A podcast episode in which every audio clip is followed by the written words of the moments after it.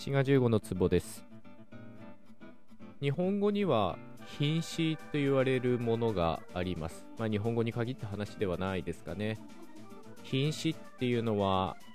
単語をグループ分けしたものっていうことができます。代表的なのは名詞とか動詞とか形容詞とかこういったものですね。まあ、どんな言語にどんな品詞があるかっていうのはまあ様々なんですよね。でしかも研究者によってその言語の中でどういう品詞を認めるかっていうのはこれもまた様々なんですね。例えば我々は中学校の国語で名詞と動詞形容詞もう一つ形容動詞っていうのも習いましたよね。これは綺麗だみたいにだで終わるもので何か名詞を修飾するときは綺麗な人みたいになっていうのが出てくるものです。まあこういった記憶がある方にとっては日本語には形容動詞という品詞があるとまあそういうふうにね考えると思うんですけどそう認めない人もいます。形容動詞を形容詞のまあ一種だとね考える人も多くいるんですね。で実際非日本語母語話者につまり外国人に日本語を教えるときは綺麗だみたいなのは形容動詞と言わずに形容詞の一種として扱っているんですね。まあこれはどうやって分析するかっていうのももちろん関わってますけど日本語教育みたいな場だとやっぱり話すことがね一番優先されるというか、まあ、手っ取り早く学びやすいように学ぶのが一番だっていうことで、まあ、いろんな工夫がなされているんですね。まあ、こういうふうに一つの言語の中でもどういった品種を認めるかっていうのは様々なわけなんですけど一応ねどんな言語にも名詞と動詞の区別はあると言われています。うーん、これもどうなんでしょうね。本当かな？形容詞っていう品詞は言語によっては名詞っぽいものとあるいは動詞っぽいものとあってまあさらにそれが進むとね形容詞は名詞の一部だあるいは動詞の一部だっていうような分析ができるような言語もあるようですただ名詞と動詞の区別はどんな言語でもあるということになっていますでは皆さんにとって名詞や動詞っていうのはどうやって定義できるものでしょうか？まあ僕がね予想するのはね名詞っていうのは物の名前で動詞っていうのは動作を表すみたいなね。まあそういうふうに答える人が多いんじゃないかなと思います。ただ言語学にとってこの品詞っていうのはね意味から定義しないんですね。やっぱり形から定義するっていうのがまず品詞分類で、まあ、一番優先されるべきことで意味からやっちゃうとニッチもサッチもいかなくなるっていうかな。例えば愛っていうのは名詞ですけどまあ決して物の名前ではないですよね。だからまあそもそも愛の定義って何だっていうのが難しいですけどそれを意味から定義して何らかの品詞、まあ、名詞なら名詞に分類するっていうのは非常に難しいということになっています。のではどうするかというとさっき言ったようにまず形から定義するんですね。日本語の場合は動詞から考えるのが簡単かなと思います。端的に言えば、うだんで終わるものですね。まあ、最も基本的な形がうだんで終わるっていうもので、読む、書く、食べる、飲む、聞く、話す、まあ、全部うだんで終わっていると。で、それに加えて、まあ、たで終わるような活用というか、過去形みたいなものがあると。まあ、これも聞いた話したみたいに、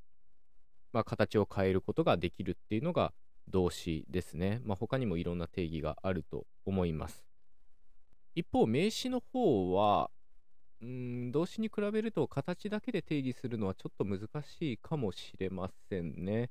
うだんで終わるみたいなものはないので、まあ、形容詞だったらね、いいで終わるでおしまいなんですけど、名詞の場合はどういうふうに考えるかっていうと、それが現れる位置みたいなのを考えてみるとうまくいくかもしれません。例えば、がとかおとかでとかにとか、こういう助詞、まあ、特に格助詞がつくものが名詞って考えることもできるかもしれませんし、あるいは、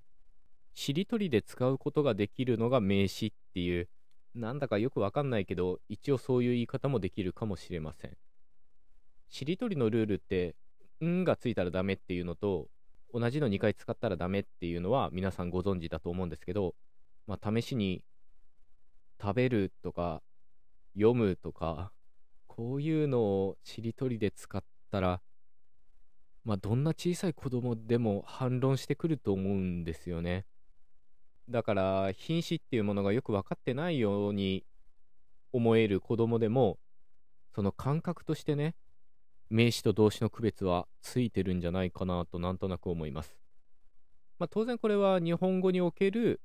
動詞や名詞の定義なわけなので、まあ英語だったらやっぱりなんだろうな動詞が分かりやすいかな。その基本形となるものがあって、えー、過去形過去分詞形があってあるいは三人称単数現在の S がついてみたいな形が変わるのが動詞で名詞はどうすんだろうな漢詞がつくとかかなあとかざとかがつくとかまああるいはものによっては複数形があるとか前置詞の後に出てくるとか、まあ、こういうふうに形やそれが現れる位置で品詞っていうのは定義されます。意味からは定義しないんですね。意味から品詞を定義してしまうと読書みたいな単語の扱いに困ってしまうんですよね。この読書っていうのは意味としては何か動作を表しているので、まあ、かなり動詞的なんですけど、まあ、さらに読書するっていうふうにね、するをつけてしまえば、これは動詞扱いになるんですけど、読書単体だと、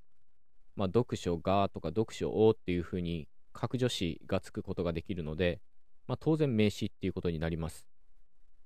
なので、やっぱりね、動作を表すのが動詞とはちょっと安易に言えないんですよね。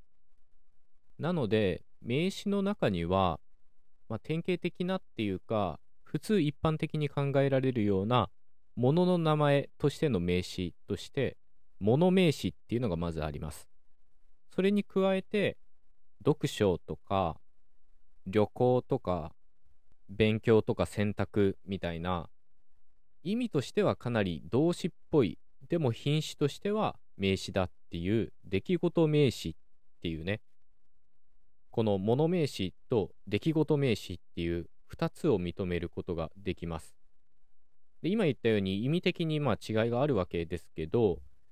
まあその現れ方っていうかな、使われ方もやっぱり違って、出来事名詞の方は何か出来事を表すので、